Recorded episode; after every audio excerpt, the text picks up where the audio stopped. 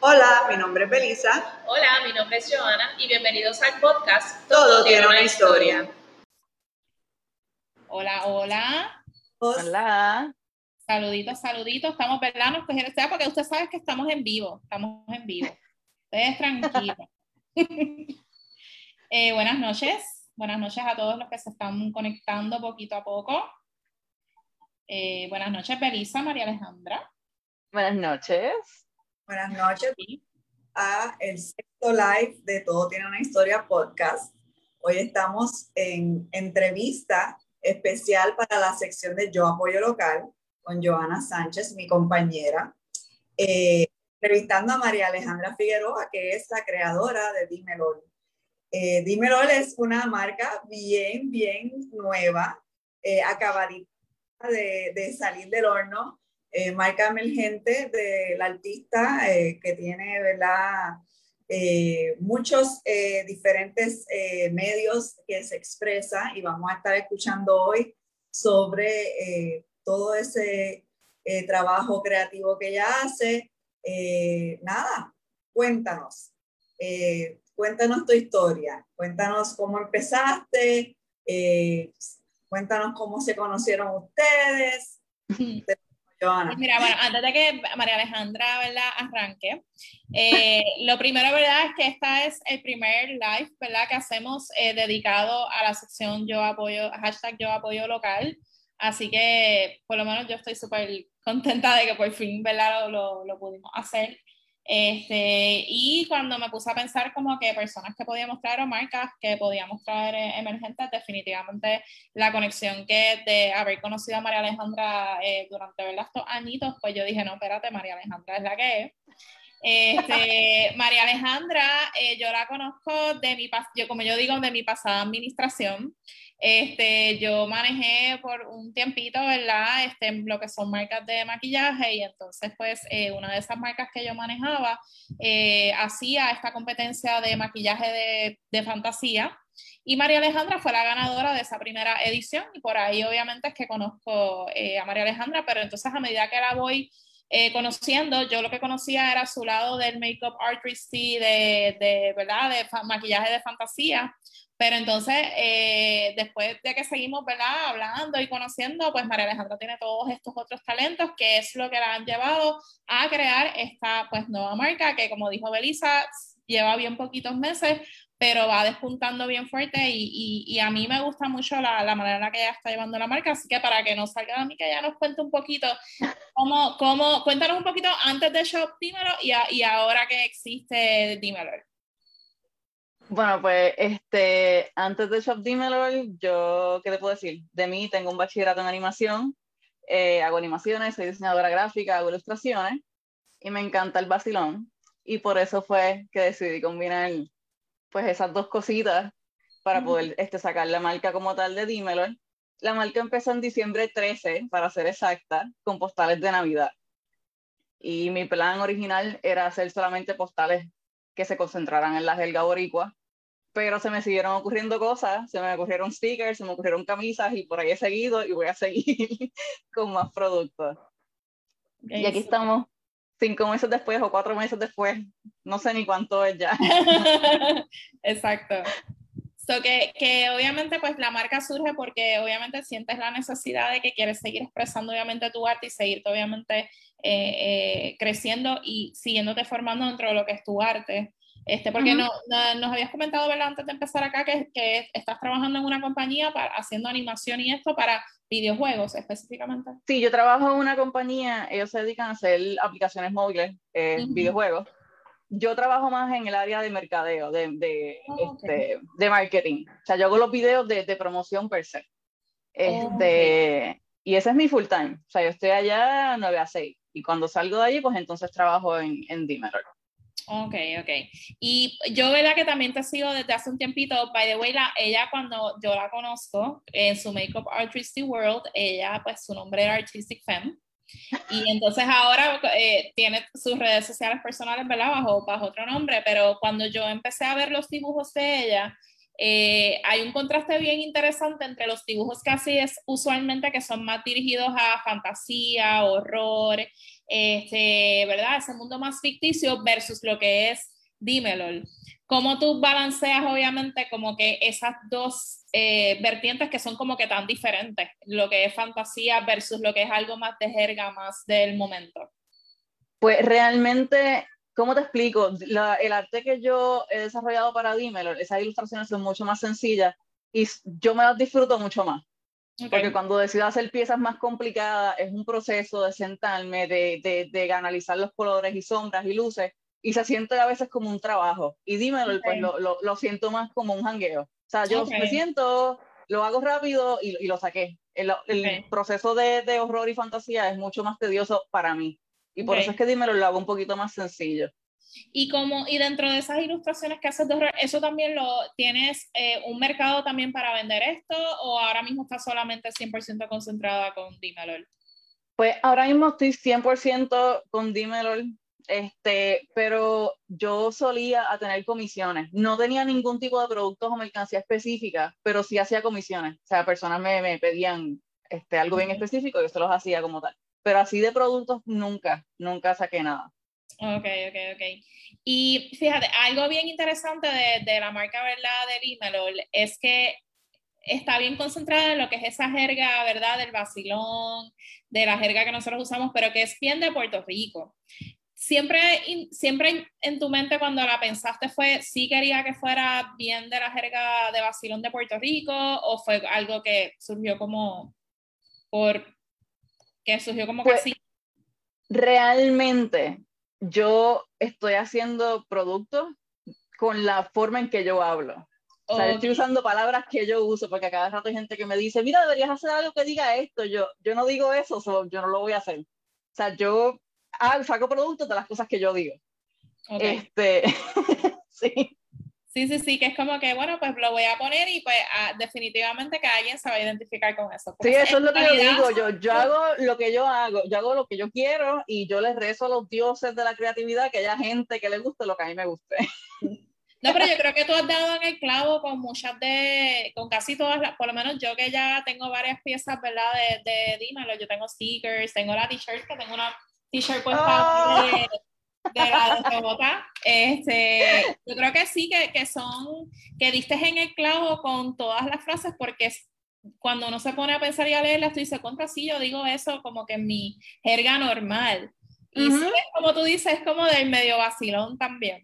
Entonces, ¿cómo fue ese proceso, por ejemplo, de, porque obviamente tú también manejas tus propias redes sociales, correcto? Tú eres la que yo sé que tú pusiste en estos días que lo podemos compartir después para que lo vean porque creo que es la realidad de mucha gente, obviamente, de casi todos los que son las marcas locales, que la persona es quien hace, quien maneja las redes, quien, este, y cómo fue ese proceso de conceptualizar de que, ok, cómo yo llevo esto a lo que son redes sociales, como que todo ese concepto, porque es bien colorful, y obviamente sigue una paleta de colores y sigue como una, un aesthetic bien en particular. ¿Cómo tú llegaste, como que cuéntanos un poquito de ese proceso de, de llevar obviamente tu marca, cómo la ibas a llevar en, en, lo que es la imagen de redes sociales?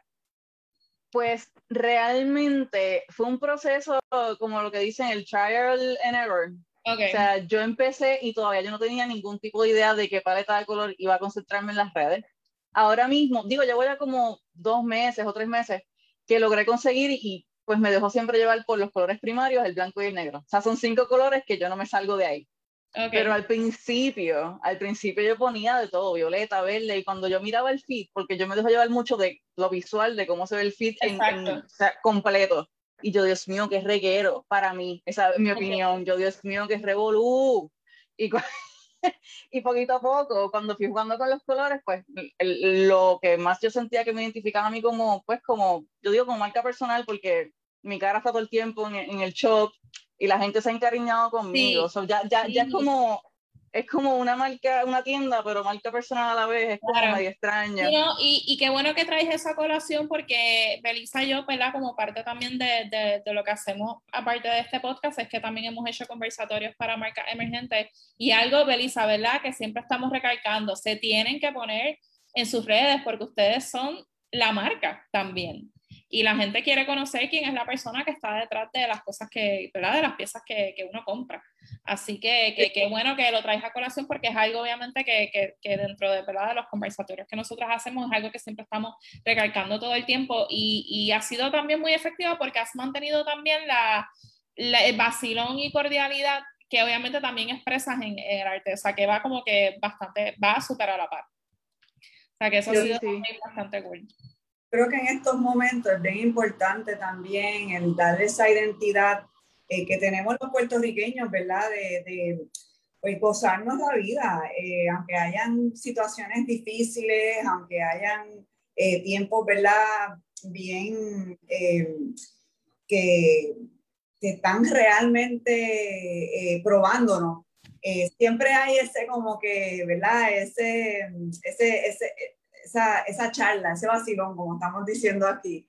Y eh, también veo que te identificas mucho, que también es algo bien importante en, en estos momentos, tiempos que estamos viviendo, como mujer artista, eh, y usas mucho eh, esa identidad en, en tu arte. ¿Eso lo has hecho a propósito o también ha venido, verdad, naturalmente, como estás mencionándonos en tu, eh, en, toda la marca, porque realmente, por lo que entiendo, esto fue como un, una salida que tú necesitabas para, para ¿verdad? Eh, sacar esa, ese arte que, que te sale por los poros. Sí, realmente, este, una de las, yo tengo, tengo la mente obviamente de, de, vender mis productos, pero adicional a eso, tengo como, como meta de inspirar a gente a que no tenga miedo a ser creativo y que hagan arte. Y por eso es que siempre estoy mostrando mi cara y siempre estoy diciendo, mira, si yo lo puedo hacer, ustedes lo pueden hacer. O sea, yo, yo, trato de combinar lo que es mi tienda y que a la misma vez sea el, como un proceso donde la gente puede estar testigo desde que me vieron desde cero y como poquito a poco ido creciendo. Eso está súper interesante. Por acá en el Facebook eh, tenemos unos comentarios de algunas chicas que también este, tienen marcas eh, emergentes o marcas locales ya bastante establecidas y nos están poniendo Team Cuca Gómez. ¿Cómo fue? están poniendo Team Cuca Gómez en los comentarios. Porque cuando estábamos hablando de que obviamente pues parte, parte del, del proceso también de, de, yo creo que básicamente la, todas las marcas locales es que se... Eh, hacen todo. Ellos son el artesano, pero son también los que mueven las redes sociales, son el marketing, son la persona que empaca y lleva eso al correo. Que algo así fue un reel que tú subiste en estos días que yo, a mí me dio una gracia brutal, porque era ella y era como que todos los sombreros y todos eran ella. era como que, ay, te presento el artista gráfico, te presento a la persona que va al correo como que, obviamente pues sí, full. Yo creo que o sea, cualquier persona que tiene una marca acá se va a identificar con eso bien brutal porque sabemos que esa es la, la realidad de, de, de, las marcas locales, que tienes que hacer todo. Igual lo hablamos este, eh, con las otras ¿verdad? entrevistas que hemos hecho. Esto es algo que vemos una y otra vez con marcas ¿verdad? emergentes, marcas eh, pequeñas, pero pues también el mundo en que vivimos nos ha agilizado poder hacer este, este trabajo. Eh, tiene sus pros y sus contras, ¿verdad? Porque pues, ya eh, es casi como eh, impuesto que uno tenga que hacerlo todo, desde, que, desde crear, desde el concepto que también coge mucho, drena, hasta entonces todo lo otro de servicio al cliente. Porque, Ese de servicio al cliente se me quedó ese. Hay que también atender todos estos mensajes que nos están llegando por todas las maneras posibles, ¿verdad? Eh, cuéntanos un poquito sobre ese proceso, aparte de Reel que hiciste. sobre ¿Cómo ha sido tener todos esos sombreros? Los reales. Para poder obviamente echar Real, para marca. Realmente, o sea, esto ha sido un, llevo cuatro o cinco meses, ha sido un, o sea, he estado aprendiendo por el camino y yo sabía que sí me iba a tener que fajar, pero es un montón. O sea, la, presión, digo, es un montón si tú quieres estar bien presente en las redes, que realmente es de la manera en que uno se puede promocionar. Claro. O sea, y si quieres estar bien presente y ser consistente y que todo funcione, o sea, tienes que postear todos los días, contestar mensajes y es bien drenante. A mí me encanta, pero es bien drenante. hay, hay veces que tú no quieres tener el teléfono encima y gente te escribe con todas las mejor, la mejor intención del mundo. Y uno, pues como sabe las intenciones de la gente, pues tú contestas, pero no está cansado. Y más uno que a veces pues tiene dos trabajos, que en este caso pues yo tengo mi full time plus el dímelo. Exacto, más, más, esto que es por el lado, claro. Sí. No. Pero a mí me gusta mucho también que, que, también has involucrado a la comunidad o a la gente que también está comprando porque estás haciendo también unos videos cada vez que estás haciendo los paquetes. Como que estar en los videos de ella escribiendo las notas de todas las personas que quizás compraron en esa semana. So que también este, e, ese cariño también y esa parte que, que es importante, uno tiene que conectar con la audiencia, obviamente, que a la que estás llevando la marca. Porque si no hay esa conexión, pues es que no, no hay manera que la marca obviamente crezca ni... Pues nosotros, mira, eh, aparte obviamente de, tenemos este hashtag que son relatos pandémicos y pedimos siempre a las marcas ¿verdad? que entrevistamos que nos cuenten un poco de cómo ha sido obviamente estar con la marca dentro de la nueva realidad que estamos viviendo de la pandemia. Así que cuéntanos cuál, cuál fue o cuál es tu relato pandémico. Bueno, mi relato pandémico, realmente yo no tengo tantísimo que contar, pero lo peor que me ha pasado con la pandemia y con la marca es el correo. que yo creo que ha sido un, un, problema, pues, todo el mundo, nadie se ha zafado de esa. Y pues, hay veces que gente de Puerto Rico me piden cosas y el mismo día gente de Estados Unidos me piden cosas y le llegan primero a Estados Unidos que a la gente de acá. O sea, oh, ha sido, sí, eh, a veces eh, para San Valentín a veces las postales tardaron tres semanas, un mes en llegar y estamos aquí en, en Puerto Rico, que eso ha sido pues lo más así medio ah, de la pandemia. Adicional a eso, yo como empecé tan tarde, como quien dice que ya todo el mundo estaba como, como acomodado, pues no, no me afectó tanto. Pero, pero pues el correo, pues sí, eso ha sido lo, lo único que, que me ha afectado a mí un poquitín. Wow. Sí, sí, este, eso también son cosas que hemos visto en, en otras personas también que han posteado, que es como que, bueno, pues el correo, eh, disculpen, sí. ¿verdad? Los inconvenientes, pero pues, este, parte obviamente de la nueva realidad que, que, que estamos viviendo, así que, pues. Sí. Eh, como uno no lo entiende, ¿cómo es posible que algo de Estados Unidos me, me llegue antes y el Yo era una que yo no lo entendía. Yo no entendía yo cómo es posible que alguien de Mayagüez le tarde tanto y en New York llegó tan rápido. Yo, a mí no me hace sentido, pero pues. Son estas cosas del universo, unas cosas que uno no entiende, pero, pero uno sigue fluyendo, uno fluye porque hay que uno va a hacer. No sí, hacer definitivo. Y a mí, pero ya saben que si van a pedirle algo a Shop Dimelol para madre, ya están un poco tarde, así que corran a las páginas, cuéntanos cuáles son tus páginas. Bueno, este, el website como tal es shopdimelol.com y el Instagram y el Facebook es Dímelo igual. Los, en los tres sitios es igualito. Perfecto. ¿Y tiene, cuáles son los planes para el futuro de, de Dímelo? Bueno, pues ahora mismo... ¿Vas a lanzar algo para madres? ¿Qué, estamos, qué vamos a esperar? Pues eh, el domingo pasado saqué postales para madres, que yo las hice, yo estoy enamorada de las postales, pero yo no, yo no cuento. Pero, pero me encantan, o sea, me encantan las postales, son dos postales.